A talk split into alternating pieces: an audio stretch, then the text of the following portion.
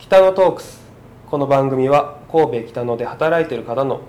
普段聞くことができない思いを音声を通じてさまざまな人に聞いていただき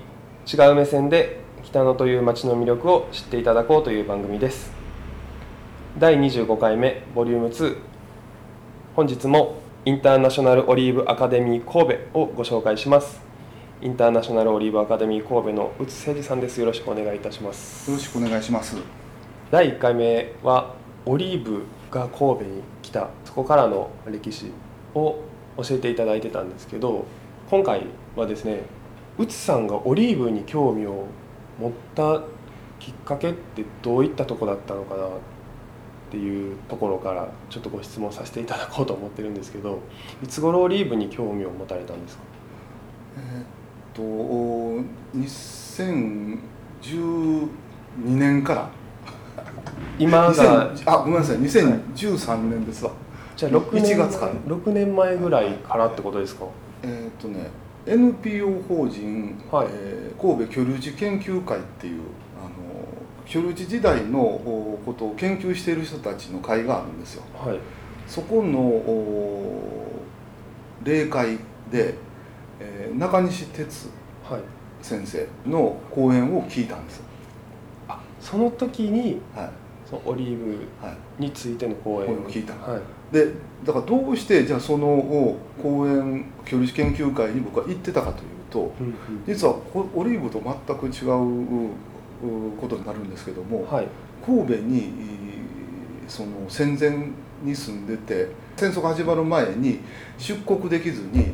えー敵国外国人収容施設抑留所に入れられていたイギリス人のハリー・ジェイ・グリフィスという人がいるんですよ。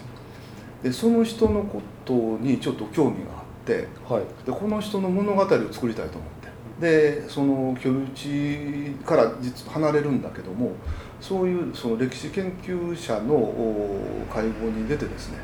いろいろな情報が入ってくる環境を作ろうと思って、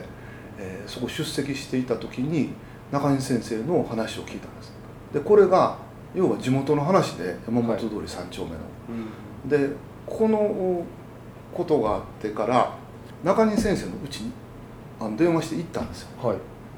で、えー実はこの全然えーそういうオリーブのことを神戸とオリーブのこととか全く知らなかったんですけどやっぱり町の人たちがやっぱもっと知らないといけませんねいうような話をしてたら、えーその後あの文化財課がまとめて神戸伝統的建造物保存会があやっぱりあの総会でですね中西先生の講演会がまたあったんですよ。はい。でそういうことがあって浅木さんの北の山本宿守捨てる会の総会で同じ年の7月にやはり同じ講演会があったんです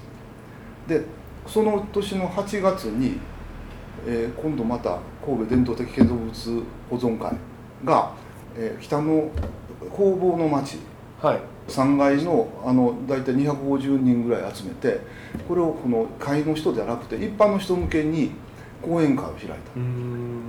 た。そういう講演会がずっと立て続けに続いたんですよ。でそういうふうなことをやっていく中でやっぱりこれをこの町の歴史をやっぱりつないでいかなあかん。というようなことをどちらかというとちょっと提案する形で浅木さんとかに言うてしまったんですね、はい。そうすると言い出しっぺは逃げられなくなる。だ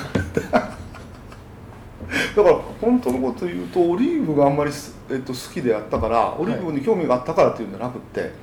歴史的なことに興味があったからオリーブに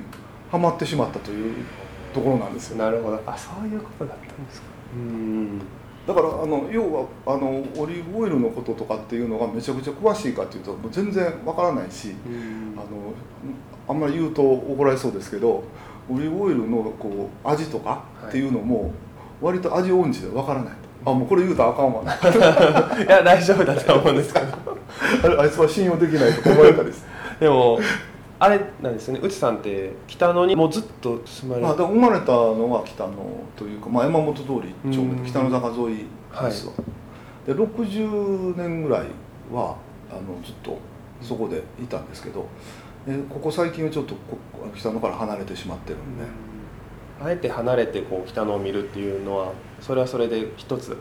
ありなんじゃないかなって個人的には思うんですけどその60年北野の町で生活をしてその中西哲さんの講演を聞いて、こんなところにオリーブ園があったんだってその時知る衝撃ってすごく大きかったんじゃないかなと思いますね。こんな身近にっていうのは。だからよくねそれでもって今度振り返ってみるとですよ。要はその、えー、普段通る道にですね突然建物が壊れて新し新しく建物が建ったと。はい、そうしたら前どんな建物やったかわからないってことはうん、あるの分かりますか？わかります。いやだからね起こりうるんですよ。戦争とか言うたら75年ぐらい前まであの記憶として残ってたものがポンと消えてしまうと。うん。誰も分からなくなると。だから研究者も分からないんですよ歴史研究者。はい。もう神戸オリーブ園のこと分からなかったんですよ。だからその、えー、と神戸の歴史を研究してる人のはい。その書かれた文章を見てみると全然事実と違うことが書かれてます、うーん。それを全部中西先生が、えー正しいものにはい。あの置き換えていったと人間ってすぐ忘れちゃう忘れないようにするためにはもう繰り返す。はい。以外ないはい。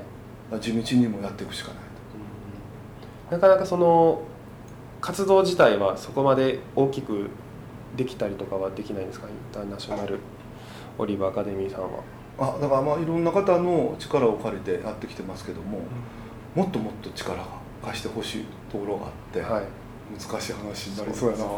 これを聞いてる方にそういう思いが届けばいいかなと思いながら今、はい、お話ししてるんですけど、うん、全然話はもうちょっと過去になるんですけどうつさんはオリーブのことをいろいろ調べる前にどういったことをしてたのかなどういったお仕事だったりとかはい。どういったことをしてたのかなってちょっと気になるんですけどそれをお伺いしても大丈夫な内容大大丈夫ですけども、はい。お要はいろんなことをややってました。うん。あのおレストランはい、とかカフェとか、えー洋食器の販売とか、えー、とチョコレートはい。の販売とかウェディングの企画の会社もやってました。だけど、はい。えー自分で、えー気がついたんですけどそういう事業に向いてなかった。でわ私のような人間が組織のトップになって引っ張っていったら申し訳ないと。全然事業に向いてないというのが分かったんです。その事業を展開していくにあたって途中で気づかれたってことですか、だから今はもう好きなことをやっていくということだけ。ちなみに一番最初は何をされたんですか？その事業あもともとね、あの北の坂沿いに私の両親が旅館をやってたんです。でそれを建て替える時に商業施設にして。でその中のそのビルの運営と、えーその中での店舗の展開っていうのをしてたんですね。なので食器だったりそのチョコレートだったりっていういろんな、そうですね、うんはいだからあの全然やったことないことに手をつけてしまって、えー何年か経って向いてないっていうのがめちゃくちゃ分かってこういう人がさっきも何回も言いますけど、えー人の上に立ってたらいかんということで上に立たない。好きなことだけをやると。いろんなこうお話ししててアンテナを張ってるんだなっていう。でそこに対してこう深く入るのかなっていうふうにはえだからあおのオリーブもあの歴史だけなんですよ僕の場合。うん。それも大事ですよね。でそれでそれを展開していくっていう力が僕にはあのちょっと欠けてるので 助けてください。じゃあそろそろお時間なので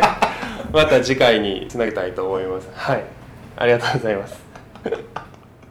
絶対こんなこんな顔